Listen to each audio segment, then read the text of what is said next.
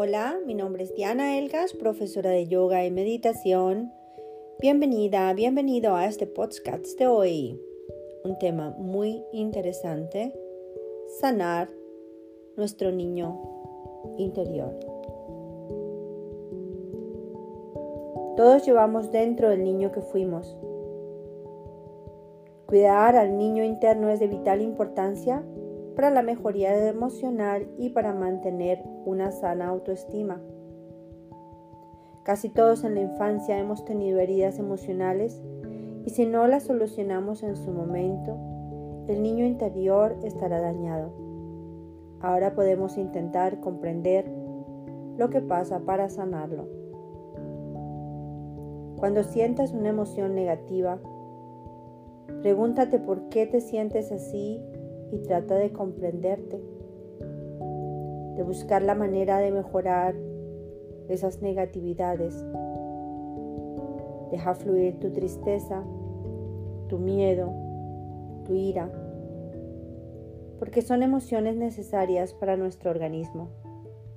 Con ellas y a través de ellas también expresamos lo que le pasa y ha pasado a ese niño interior.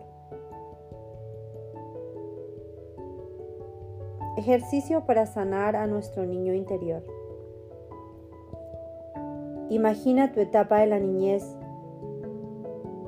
¿Cómo eras con aproximadamente 8 años? Trata de visualizar cómo eras físicamente. Y si te cuesta, puedes mirar alguna foto para refrescarte la memoria y captar todos los máximos detalles posibles. Ahora haz un ejercicio de visualización e imaginación. Imagínate a ti mismo de pequeño, en tu habitación, solo. ¿Qué hacías cuando estabas en tu cuarto a solas? Imagina aquella etapa de la niñez. Ve el pasado y recuerda cada detalle. Qué muebles había en tu cuarto, de qué colores, a qué jugabas, etc. Cuantos más detalles reales instales en la imaginación, mayor efecto tendrá en el ejercicio.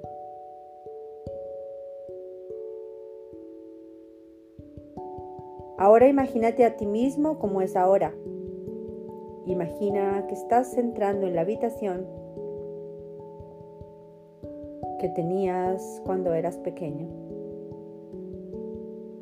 Abres la puerta y ves a un niño cabizbajo e inseguro. Ese niño eres tú cuando eras pequeño. En la habitación estás tú tal y como eres ahora, acompañado por un niño que es desde la etapa de tu infancia. Acaricia a tu niño interior.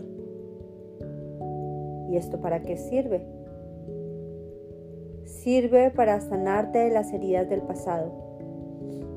Tu persona adulta puede conversar, acariciar al niño que fue, usando la imaginación. Acércate a ese niño herido sensible, temeroso, y pregúntale qué le pasa. Ahora puedes comprenderle, besarle, abrazarle, darle protección, apoyo, amor. Hazlo. Trátate como te hubiera gustado que te trataran en la niñez. Dale cariño y comprensión. Abrázalo fuerte y dile que a partir de ahora estará a salvo, que lo cuidarás y aceptarás como se merece.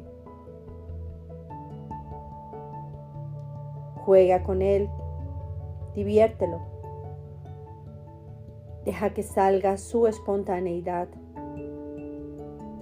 Sigue imaginando y visualizando que te llevas a tu niño a donde le apetezca. ¿Dónde deseabas ir cuando eras pequeño? ¿Qué capricho deseabas y no pudiste tener? ¿Qué afectos te faltaron? ¿Cuáles tuviste? Ahora tú le puedes dar lo que desee.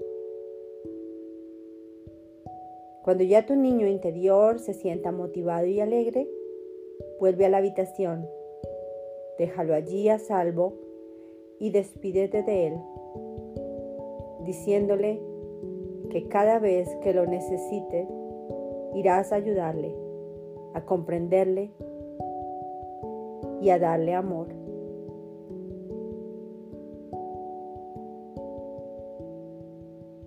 Los efectos de la imaginación. Si has llevado a cabo el ejercicio y has puesto en marcha tu imaginación, te darás cuenta de que tus partes más inseguras, crueles y temerosas pueden provenir de tu niño interior. Trata de cuidarlo, quererlo y aceptarlo, y notarás mejoría emocional a la vez que tu autoestima quedará reforzada. Los adultos que tienen a su niño interior saludable no se reprimen cuando les apetece hacer algo no propio de los adultos, como por ejemplo pasar por un parque y montarse en un columpio. Ya no les importará lo que la gente diga y que se ría de ellos. Los adultos con el niño interior dañado se reprimen cuando desean hacer cosas propias de la infancia. Desean dar una imagen correcta de adultos. No se dan cuenta de que todos los humanos tenemos la necesidad de volver a ser niños de vez en cuando.